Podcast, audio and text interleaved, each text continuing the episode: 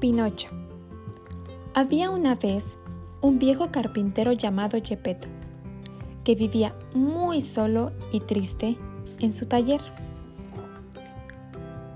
Un día, mientras trabajaba con un trozo de madera, se le ocurrió crear un muñeco con el que pensaba de todo corazón poder convivir. Estaba por terminarlo cuando escuchó una vocecita que le decía, ¿Ya estoy completo? Chepeto se sorprendió y al mismo tiempo se alegró de que su muñeco pudiera hablar y moverse.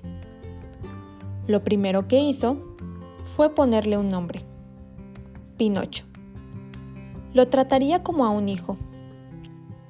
Pronto, Pinocho se reveló como cualquier niño, haciendo travesuras.